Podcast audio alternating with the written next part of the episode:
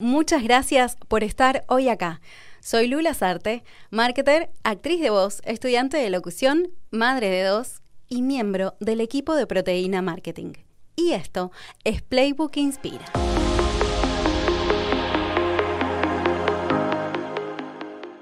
Playbook es un podcast de marketing para marketers, creado por Anita Figueiredo y Sebas Pashman, que ya está en su tercera temporada. Este episodio forma parte de Playbook Inspira, una serie de entrevistas a colegas del marketing que admiramos, realizadas por Anita, por Sebas o por ambos.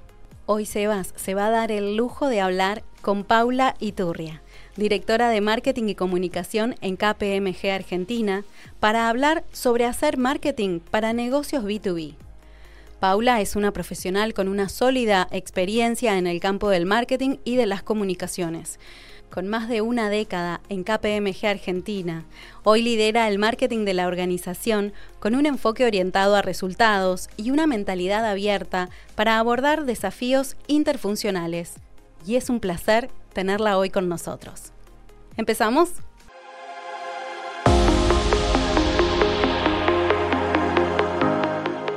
Hola Pau, qué lindo tenerte acá, qué lindo verte de vuelta. Sí, eh, después de, no sé, ya pasó cuánto, un par de, meses, un par de meses de que nos vimos la última vez.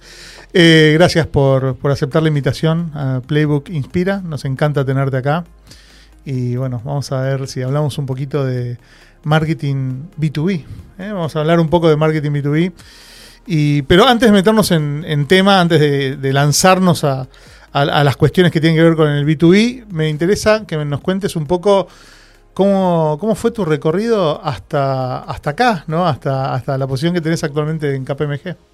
Bueno, primero gracias por la invitación. Eh, la verdad que me encanta estar acá. Eh, mi carrera no fue tradicional porque no vengo de una carrera de base, o sea, mi base no es marketing, entonces me tomó un tiempo aceptarme como marketer. Eh, pero después cuando me empecé a meter en el, en el mundo, eh, marketinero, hay muchos líderes de marketing o heads de marketing, gerentes, etcétera, que no vienen de la, carrera. Entonces es como que me sentí más parte. Eh, comencé mi carrera, soy licenciada en turismo, entonces comencé... No sabía eso. sí, comencé mi carrera eh, en la parte de organización de eventos corporativos. trabajé en una organizadora grande que se llamaba Kaizen en ese momento, ahora no existe más, fue absorbida por una multi. Eh, organizando, era la responsable de viajes de incentivo, convenciones, etcétera, que me encanta. Después trabajé en American Express, trabajé en Sheraton, hasta que llegué a KPMG como coordinadora de eventos. Eh, y fui haciendo carrera dentro de la compañía. Te fuiste metiendo. Sí, en contra de, de, los mandatos, porque mi papá hizo carrera siempre en la misma compañía y con mis hermanas le decíamos, ¿cómo puedes estar tanto tiempo en una empresa? Bueno, Nada. Hola. De repente te pusiste a hacer carrera vos. Sí, tal cual. Y fueron surgiendo oportunidades, algunas buscadas, otras eh, porque me ofrecían el desafío y lo fui tomando, eh, animándome a cosas nuevas. Fueron apareciendo cargos que no existían, o sea, cuando yo decía, bueno, listo, soy responsable de área, llegué a mi techo, apareció una gerencia. Toma. Eh, cuando decía, ya estoy cansada de hacer siempre lo mismo, bueno, hay un montón de proyectos nuevos en marketing, querés vos ser responsable de proyectos. Dámelos, sí, claro, cómo Tal no. Cual, no, tomando los desafíos y así fue, nada, al puesto que, estoy ahora de directora de marketing y comunicaciones. Espectacular, qué lindo, qué lindo. Y escúchame, de, digamos, de tu trabajo, ¿no? ¿Qué es lo que más te gusta? ¿Qué es lo que más disfrutas? Eso, los desafíos nuevos. O sea, cuando viene algo nuevo, la rutina me embola. sí. Entonces, cuando viene algo nuevo, me meto. Eh, me cuesta el salir al tomar la parte más estratégica, que es lo principal de mi rol, porque me termino metiendo con las manos en la masa, que es lo que más, lo que más disfruto. Pero tengo que hacer, viste, el esfuerzo mental de... De, tomar un poco de distancia. sí, tal cual. Mira. Y, para, y, hablando un poco de, la rutina, ¿cómo es un día típico tuyo? ¿Qué, ¿Qué haces? O sea, ¿cómo, ¿cómo, es, ¿cómo transcurre el día de Paula? Lo único que es rutina es llevar a mi hijo Fran al cole a la mañana. Después Nada, nada es rutina. Eh, vamos a la oficina cuando es necesario, la presencialidad con, propósito. Presencialidad con propósito. Para, me interesa eso. Eh, ¿cómo, cómo, cómo, es ese concepto? ¿Cómo, ¿Cómo apareció? Vamos cuando necesitas ir a la oficina por algo. O necesitas o querés. pasó cuando, viste, cuando salimos de la pandemia que había gente que necesitaba salir de su casa. Claro. Eh, y ya estaba hasta acá, ¿no? De, de, estar en la casa. Y está abierta la oficina, la de Buenos Aires, la de Rosario, la de Córdoba, tenemos coworks en Salta y en Tucumán. Eh, y va el que necesita ir realmente a la oficina para reuniones de equipo, eh, para eventos que haya en la oficina. Eh, hacemos muchas cosas de, networking. Por ejemplo, la semana pasada celebramos el Día de la Diversidad Cultural, entonces hicimos evento. Entonces, cuando es necesario ir por algo, vas a la oficina. O porque querés ir, vas a la oficina. Si no, trabajamos remoto. Espectacular. Qué, lindo eso. Qué, qué, lindo sentirse con la libertad de, che, hoy me pinta ir a la oficina, necesito ir a la oficina, me siento cómodo trabajando en la oficina, puedo ir. No es que tengo pautado un día. ¿No? Hay veces que tenés que ir porque, o sea, si mi jefe me pone una reunión, tengo, que, ir, y es una Pero voy para esa reunión y muchas veces no se cumple el horario completo. Yo muchas veces sí lo cumplo porque, nada, llego a las nueve pero eh, no es necesario que te quedes de 9 a 18 como pasaba antes. O sea, vas, te vas al mediodía o vas al mediodía y la verdad es que es mucho más eh, amigable. Total, flexible. Está buenísimo. Me, gusta, me gusta, me gusta el concepto, me gusta el enfoque. Eh, y ahora sí, vamos a, meternos en, en, el tema de hoy, ¿sí? en marketing B2B.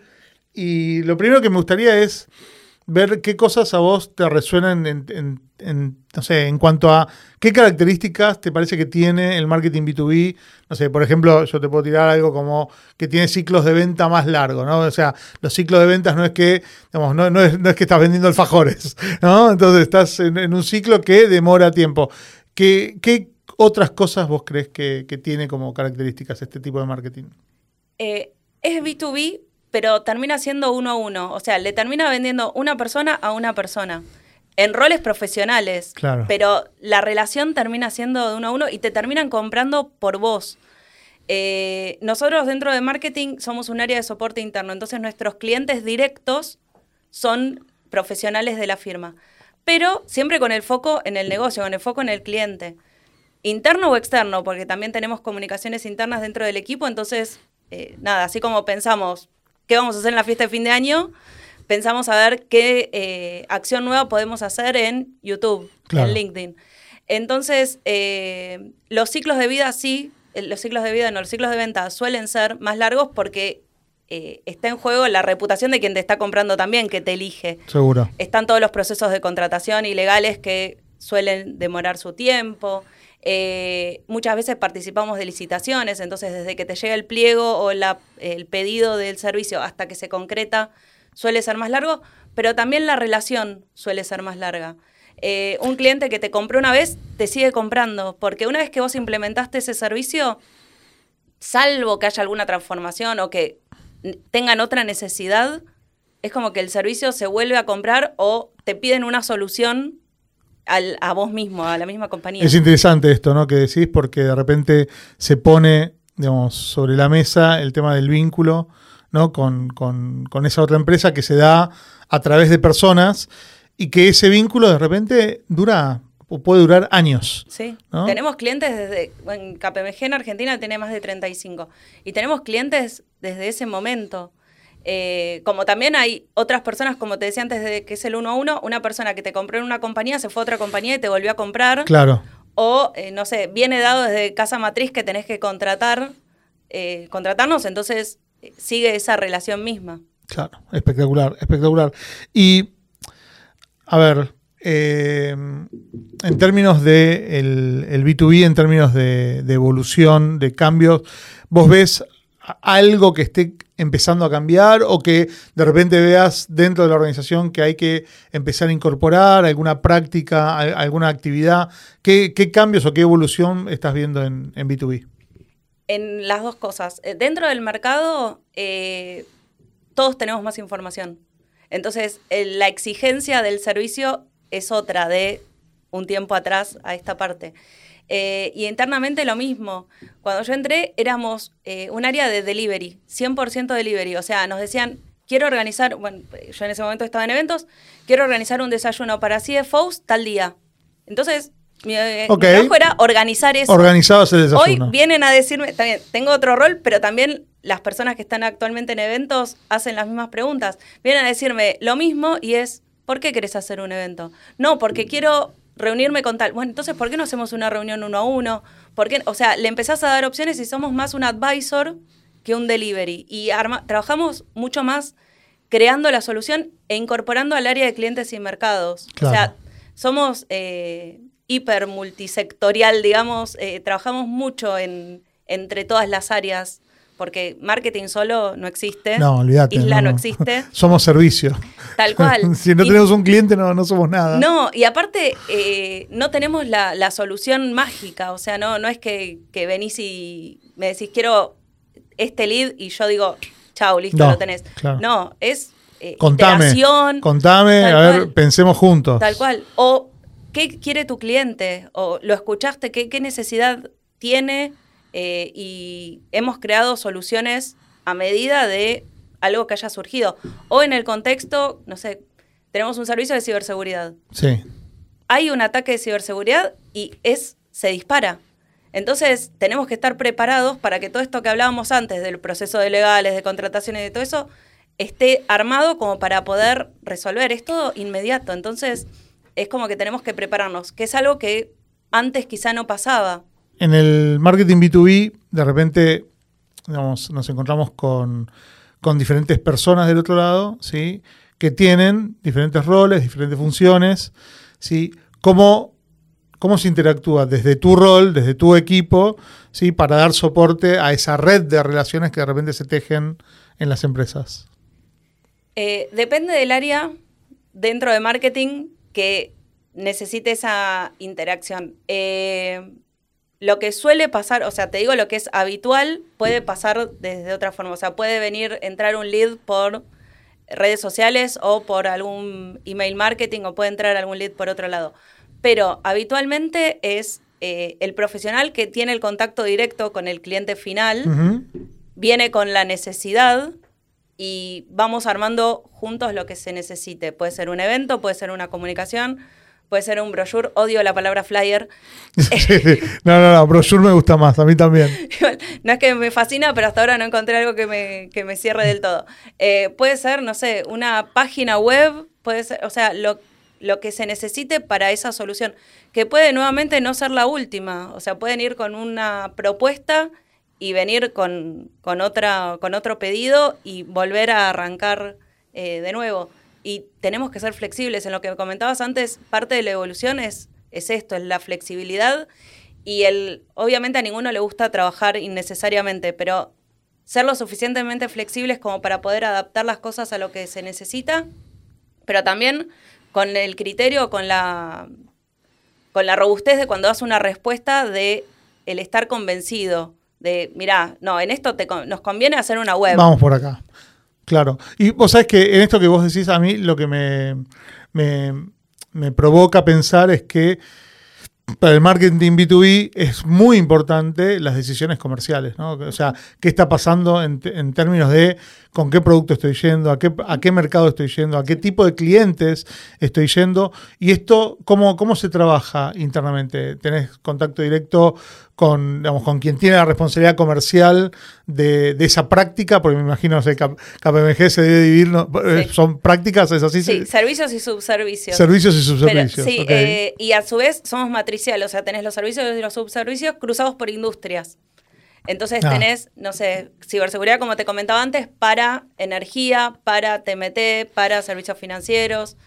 Eh, trabajamos súper en equipo con el área de clientes y mercados, que son quienes tienen de primera mano eh, la información porque hacemos muchas encuestas cuando una propuesta se gana y cuando una propuesta se pierde. Mira. Entonces, esos son los insights que nos sirven después para eh, ir mejorando o brindar una solución más eh, adecuada a la necesidad que se tenga. O sea que el cliente que recibe una propuesta, recibe una propuesta que está muy personalizada, muy pensada para esa industria, para ese tipo de cliente, para esa, esa problemática. ¿Qué, tan importante es eso en el resultado final? Eh, es positivo siempre, la ganes o la pierdas. Porque de hecho, si la perdés, hay veces que dicen, la verdad es que elegimos a otra compañía porque nos cerró por todos estos temas. X motivo. Pero entendieron muy bien lo que necesitábamos o nos gustó mucho la forma del el entregable. Eh, como también otras veces puede venir en contra, ¿eh? No, no los elegimos porque no, entendieron. No entendieron. No nos escucharon. estaban hablando, me mandaron la propuesta de otro.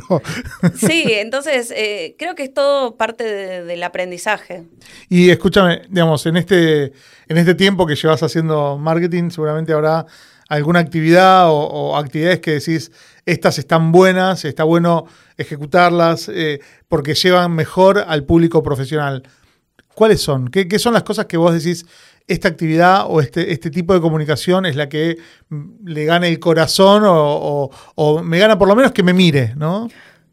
Qué difícil. Eh,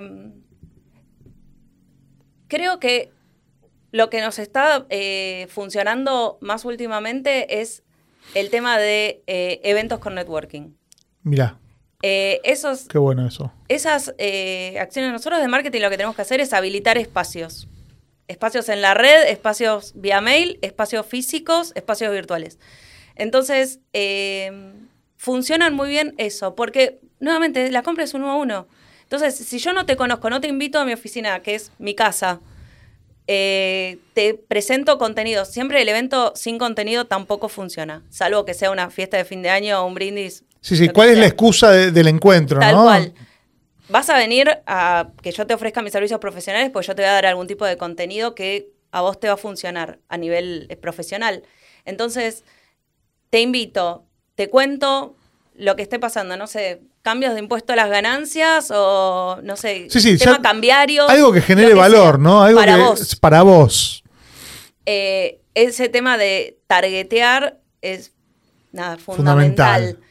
Eh, y después un espacio de networking. Te quiero hacer una pregunta con respecto al targetear. Pero para, terminemos el, lo del espacio de networking, me quedo pensando en targetear. Eso, y después eh, algo que yo, eh, nada, viste, con, cuando vienen con, cosas concretas, me tengo que callar la boca.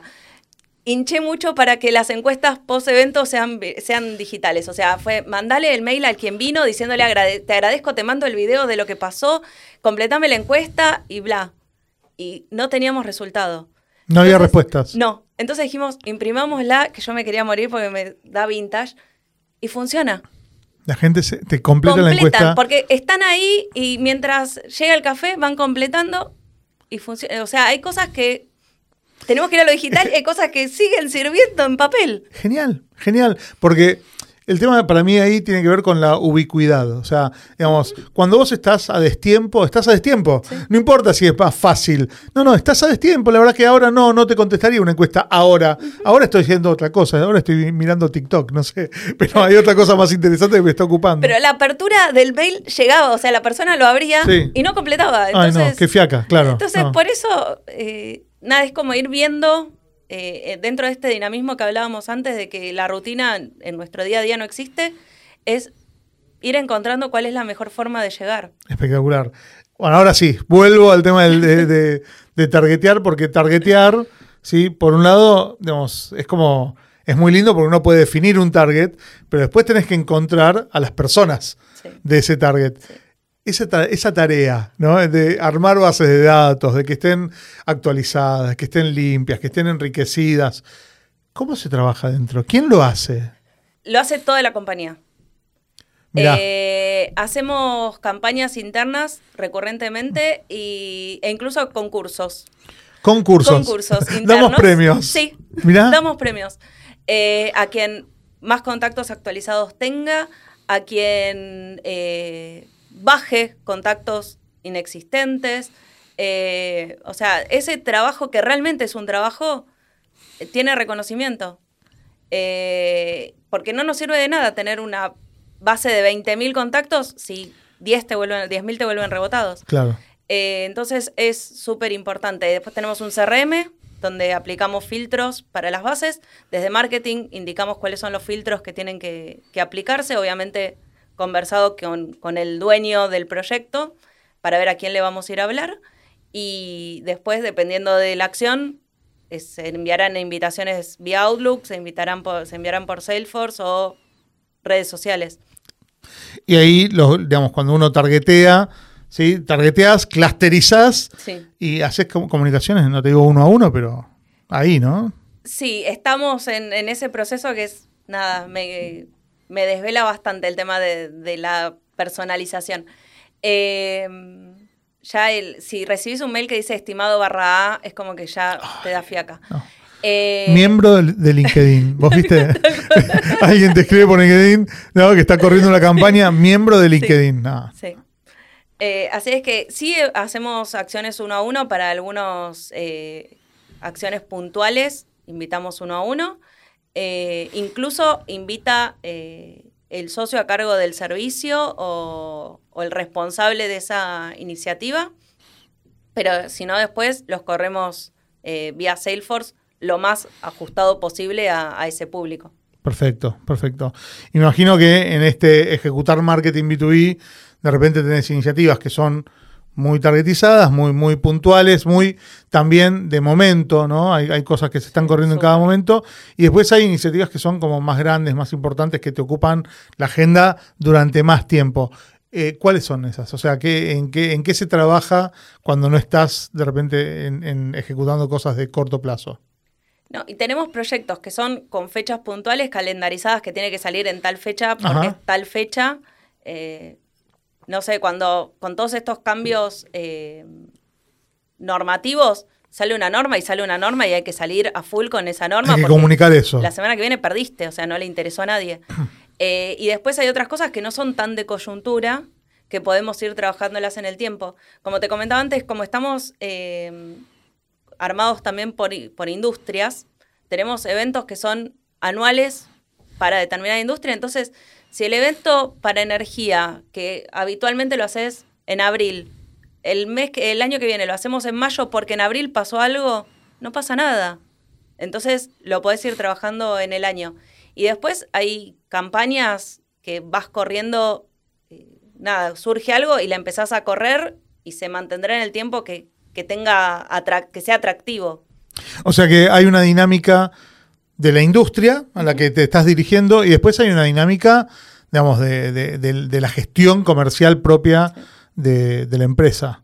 y eso, eso te marca mucho los, tiempos de trabajo.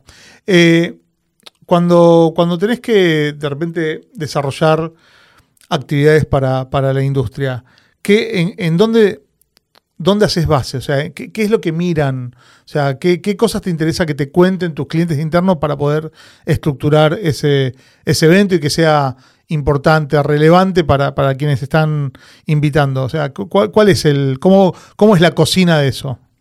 Primero, que la persona que, va a estar liderándolo desde el lado del servicio suele conocer muy bien a la industria. Entonces, eh, nada, te van a decir, mira, para este público, a la mañana olvídate porque están a full, no sé, bancos a la mañana, no te va a venir nadie, salvo que sea algo de coyuntura.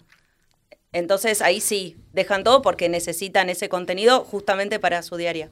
Pero si es algo eh, que no es de ese día, y mejor hagámoslo a la tarde. O no, a la tarde la verdad es que este público, olvídate, porque, no sé, viene la mayoría, tiene plantas en zona norte, entonces venir al, centro, a la tarde, olvídate, no va a venir nadie. Hagámoslo a la mañana, cosa de que arranquen el día acá y después pues, sigan con su... Le, liberas la agenda y van, van para donde... Entonces, primero, eh, que el profesional que está a cargo del contenido conozca bien a la audiencia y nos pase toda esa información.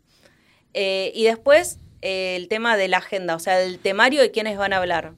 Una vez que tenemos todo eso, ya entra el área de comunicaciones y de diseño de eventos, si fuera un evento virtual o presencial, o redes sociales, si fuera algún posteo para, para LinkedIn o para Instagram, o eh, estamos también con, acciones, iniciativas en, YouTube, que empezamos a hacer eh, una serie de, de videos con eh, clientes que son muy relevantes por algún tema en particular. entonces, después seguimos para ver cómo cómo sigue según cada una de las áreas. Hay, mucho de diseño en todo esto, ¿no? Hay mucho de sentarse a pensar, diseñar, definir, vamos por acá, primero las bases, ¿no? O sea, no, no, no, no siento, por lo menos en, lo que estoy escuchando, no siento como que haya algo de revoleo. O sea, no, el revoleo... el revoleo no te sirve, o sea, después no, tenés como volver a juntar la, red. Total. Eh, y sí es el, el serlo, estar lo suficientemente abierto a que el que conoce a quién le vamos a hablar no soy yo, es el otro. Entonces, yo voy a ser tu medio para que vos llegues a pero quien conoce al público más sos vos. Sos vos. Y si no, veamos a ver quién nos puede ayudar con alguien interno o externo para ver cómo podemos llegar a ese público que nos interesa. Está bueno, está bueno. Ahora, hasta ahora venimos hablando y lo que me resuena por detrás es acciones que están muy vinculadas con la adquisición de clientes, ¿no? Que tienen mucho que ver con eh, también con el desarrollo de relaciones, pero principalmente con traer audiencia que habitualmente no, contrata nuestros servicios. Cuando ya pasan del otro lado, ¿no? cuando ya son clientes, eh, ¿qué pasa con esos vínculos, esas relaciones? Decíamos al principio, se, se van, posiblemente se mantengan durante mucho tiempo. ¿Qué hacemos para que esas relaciones se mantengan en el tiempo? ¿Qué, qué hacen? Esto justamente hay eventos que no son, la mayoría de nuestros eventos no son comerciales son de compartir contenido, compartir información, compartir conocimiento. Eh, entonces, muchas veces hacemos eventos exclusivos para personas que ya son clientes de ese servicio. Eh, pero que nada, les interesa tener más información, más insights o lo que se vaya a presentar. Eh, entonces, no siempre es por adquisición, muchas veces es justamente para mantener ese relacionamiento. Hacemos también muchas acciones al, mercado. Eh, no sé, yo además de, KPMG, soy parte del equipo de WCD, de Women Corporate Directors. Entonces, hacemos también eh, eventos que puedan eh, generar valor en temas de diversidad, en temas de, posicionamiento de, mujeres en puestos de, liderazgo. y no siempre son clientes, o algunos de ellos sí, y sin embargo son eh, el objetivo final muchas veces no es el generar el negocio en el momento, sino el posicionarnos como líderes en determinado tema o conocedores de determinado tema. Y ahí trabajas la marca, ¿no? Ahí estás, lo que estás haciendo es trabajar la marca para que la marca esté presente en determinados temas. Y es súper interesante esto. Ahora, eh, me imagino que así como ustedes me decías hace un ratito, medían la efectividad o cómo fue percibida la propuesta, ¿no? Y qué pasa si el cliente dice sí, pero también qué pasa si el cliente dice no cuando está ingresando a la cartera de clientes. Eh, ¿Cómo medimos después el, vínculo con los clientes? ¿Hay una medición? ¿Toman, eh, ¿Tiene algún termómetro para ver cómo están esas relaciones? Porque aparte me imagino que no siempre es una única persona que está del otro lado del cliente. muchas veces es la empresa y hay veces que es la persona. A veces que son los dos, obviamente. Eh, sí se mide cuántos años hace que se, que se tiene esa relación. Eh, por ejemplo, dentro del servicio de auditoría hay una... Eh, nada, hay servicios donde tiene que rotar por un tema de, compliance. Ah, no sé si es de compliance, pero de reguladores, que tenés que cambiar el auditor. Entonces después es, listo, ya no sos más cliente de auditoría, bueno, ¿cómo podemos seguir relacionándonos o siendo eh, proveedores tuyos desde todos estos servicios que tengo? O al revés, ya eh, ahora pasás a ser parte del servicio, te vamos a brindar servicios de auditoría, bueno, dejo de brindarte todos estos servicios porque, ahora soy tu auditor. Claro. Eh, entonces, ese tema de, cómo seguir en contacto eh, funciona mucho. Tenemos también campañas internas de cross-selling, donde eh, lo importante es saber a quién siento en la mesa cuando voy a la reunión con ese cliente. Entonces, conocer bien los servicios, que hacemos también eventos internos de, promoción de los servicios para que los, los responsables de cada uno cuente en primera mano qué es lo que tenés que prestar atención o estar atento cuando escuchás que el cliente está en un proceso de transformación. Bueno, si vos escuchás eso, anda con esta persona. Hmm. Bien, bien. Orientar eso eh, es fundamental. Ahora, post pandemia, ¿no? Te traigo a, la mesa, a, tu mesa de trabajo puntual. ¿Sí? Digo, después de la pandemia, en estos últimos dos, tres años, eh, todavía no son tres, pero en los últimos dos años, ¿qué desafíos ¿sí? tuviste que enfrentar como directora de marketing? ¿Cuáles, cuáles fueron, si querés, tus, tus mayores desafíos en este, en este último tiempo? No, no me quiero ir demasiado atrás, o sea, en el último tiempo. Eh, tengo dos. Dos grandes. Uno es el, el desenamorarme del plan de marketing y ser lo suficientemente flexible como para eh, ir adaptándonos a, las necesidades que van surgiendo. Eh, no te digo que se cambie íntegramente, pero si veníamos con, eh, mira, dentro del plan en octubre vamos a hacer todo esto y surge algo, estar lo suficientemente preparada como para, listo, hay que moverse. Flexibilidad. Total. Flexibilidad. Y después el otro tema es el armado del equipo. El nivel de rotación. Temón el armado del equipo. Que ya pasamos el. mira, hace poco terminé un curso interno para, para líderes y justamente todos conversábamos lo mismo, que ya no es rotación, es pérdida de talento, porque no llegas a reemplazar la persona que rotó. Entonces eh, es un temón. Cruzo los dedos, tengo el equipo completo desde esta semana, eh, pero es, es un hiper, hiper desafío porque es como que estás corriendo siempre atrás, con el equipo agotado, con yo también, obviamente incluida en el... Sí, porque en la medida que el equipo no está completo, algo se va a resentir. Es que eh, el nivel de, exigencia que tenemos y que yo también me hago cargo, que, que busco, que tengo sobre mí es, sigamos, sigamos, sigamos, sigamos, sigamos. Entonces es como que llega un momento en que decís, o tengo que dejar de hacer cosas, o terminamos todos en burnout. Hmm, tremendo, tremendo. Y esta rotación que tenés en el equipo digamos, de repente eh, se lo adjudicas a, cuestiones que son de coyuntura, eh, de oferta de mercado, de búsquedas personales. ¿Qué es lo que ves que está pasando? Todo, todo. Eh, te digo, en el último año tuve personas que se fueron a vivir afuera, personas que se fueron a otras compañías por un tema de, mercado, personas que se fueron porque sentían que su propósito estaba en una ONG. Cambio de vida. Tal cual. Y personas que dejaron de, trabajar en una corpo porque empezaron con su propio proyecto. Entonces, no es que tenga un patrón que yo digo, tenemos que atacar acá, sino que es pasa. Es variado, es muy, muy, demasiado variado. Y a todos nos pasa, eh, o a mucha gente le pasa lo mismo.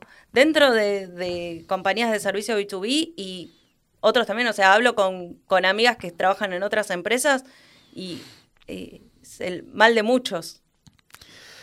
Sí, es, es, es todo un tema, eh, la búsqueda de talento, es todo un tema también eh, que la gente quiera trabajar durante un tiempo, no sé, ¿cuántos años? ¿Dos? ¿Tres años? Eh, más o menos estaríamos contentos con dos, tres años de permanencia.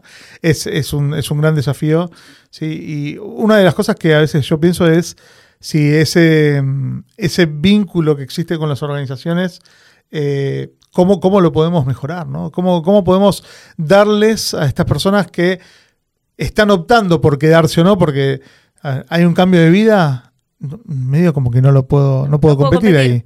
¿sí? Eh, ¿Se va a vivir a otro lado? Puedo, puedo pensar soluciones. Si se va a vivir a otro lado, puedo llegar a pensar algún tipo de soluciones. Eh, se va a la competencia o se va a otra empresa o se va al mercado, eh, ahí también podemos pensar, pero está, está difícil. Ahí todavía la competencia no se fue ninguno, así es que en esa, vengo zapando. Buenísimo, buenísimo. ahora, hace un ratito me decías eh, sobre temas que tienen que ver con la planificación y el ser flexible con esa planificación. Hoy, ¿cómo, cómo se da ese, ese proceso de planificar? y cómo lo integras con el resto de tus clientes internos. O sea, cómo se relaciona marketing con el resto de la organización en términos de planificación. Estoy en pleno proceso. es el momento aparte. Eh, armamos una, base, empiezo yo armando un, esqueleto, digamos, y lo pimponeamos dentro del equipo de marketing con nuestra propuesta. Cuando vamos a la primera reunión con... Eh, yo tengo hay tres servicios grandes y tengo reunión con los tres líderes de servicio. Obviamente primero con mi jefe, pero después es con, con ellos. Eh, donde vamos ya con una base de una propuesta de qué es lo que nos imaginamos para ellos.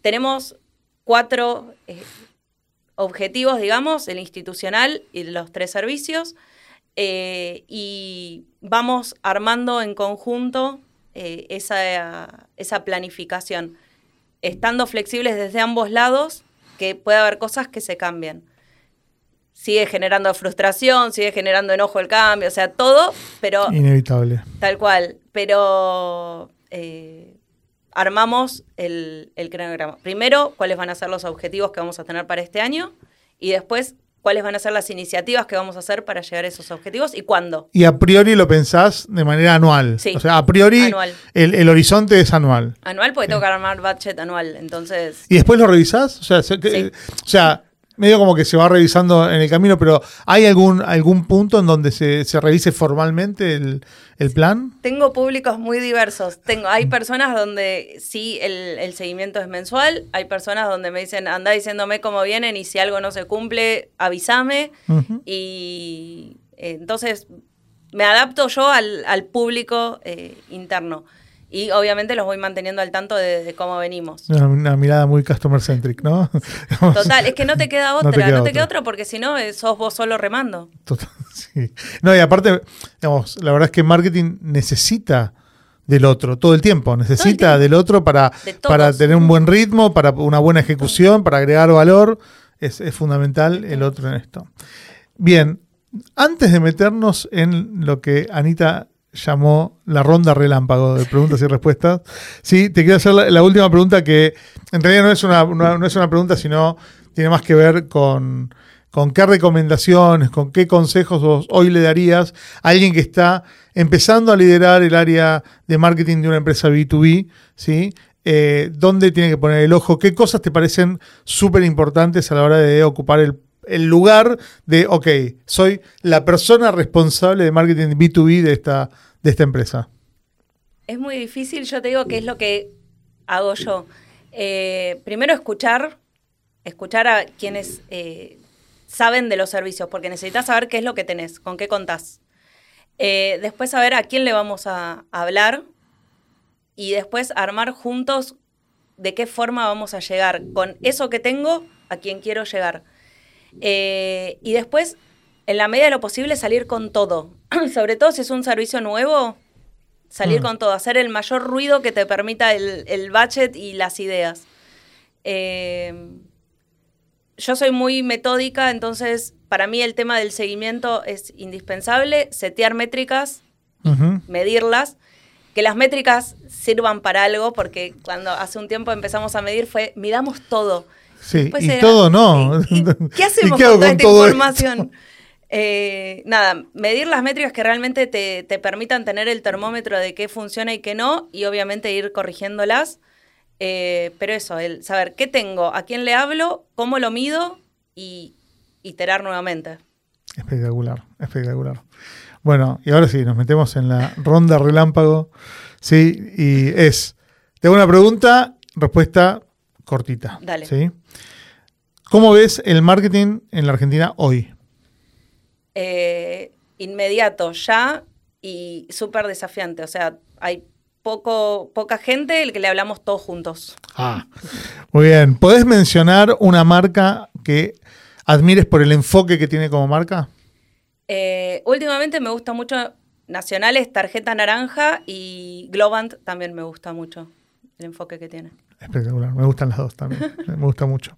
Eh, bueno, ahora estás a cargo de una nueva marca B2B que sale, sale al mercado. ¿sí? Eh, ¿Qué es lo primero que harías? ¿Tiene que ver con esto que me contabas recién? Eh, conocer cuál es mi diferencial, cuál es mi propuesta de, valor diferente a, o sea, qué es lo que te voy a, por qué te voy a convencer, por qué me vas a venir a comprar a mí y no a, a otro. Perfecto. Eh, un profesional o una profesional del mundo, digamos, sí, que, admires por, por, cómo trabaja, por cómo piensa? Eh, admiro mucha gente. Cualquier persona que comparta con generosidad sus conocimientos, eh, admiro. Anita de vos me parecen geniales. esto, no está, esto no está, armado, acá no hay, no hay, arreglo, nada. Eh, Jime Díaz Alarcón me parece una genia. Eh, Mariana Jasper me parece una genia. Eh, conocí a Ornella Borrello me parece genial. Eh, y la conocía de nombre, pero eh, ustedes me la trajeron más cercana a Silvina Hachevaski. Ah, Silvana, Silvana Hachevaski. Sí. Espectacular. Todas también. Admiro, admiro a todas las personas que acabo de mencionar. mujeres y vos, ¿viste? Eh, bueno, bueno, bien, bien. Mi posicionamiento está impecable, está muy, muy bien. bueno, una recomendación de un, algún recurso, un libro, una peli, un podcast, algo que te parezca que está bueno para marketers, ¿no? Eh, me gustan mucho los podcasts. Mucho, mucho. Eh, vivo en Adrogué y viajo bastante, entonces es como que en el tiempo muerto de viaje escucho podcast. Eh, La cruda con Jime me parece genial. marketing con Marian Dorfman me parece genial. Está bueno, está bueno. y después escucho Master of Scales Sí, También para abrir la cabeza eh, está muy bueno. Perfecto. Eh, marketing de Mariano Dorfman, ¿sí? Marketing con QU. Sí. ¿sí? QUE, perfecto. Eh, lo, mencionamos porque Mariano es, amigo de la casa y, está, bueno, está muy bueno lo que hace. Bien, em, ¿qué tendencia del marketing estás siguiendo actualmente? ¿Qué cosa, qué te, interesa, no? Esa que vos aparece un, un artículo y lo lees, aunque no tenga que ver con tu día a día. Eh, todo lo que permita personalización merece mi atención. Eh, y ahora últimamente le estoy dando mucha bola a todo lo que es Silver Economy. Es un nicho. Silver Economy. Es un nicho alucinante. ¿Más 55 es? Más por ahora es más 50. Más 50, uy, ya estoy, pero con... muy poco de entrar. no, pero es, es, un eh, nicho al que no se le está prestando mucha atención y hay mucho potencial.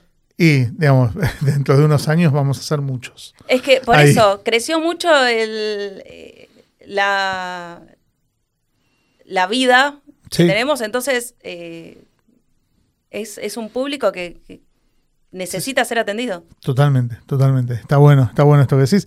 Y la última, que es una de las más difíciles, que es, si tuvieses que definir a Paula Iturria en tres palabras, tres características, ¿cuáles son? Em, soy inquieta, eh, soy curiosa eh, y me gusta mucho aprender.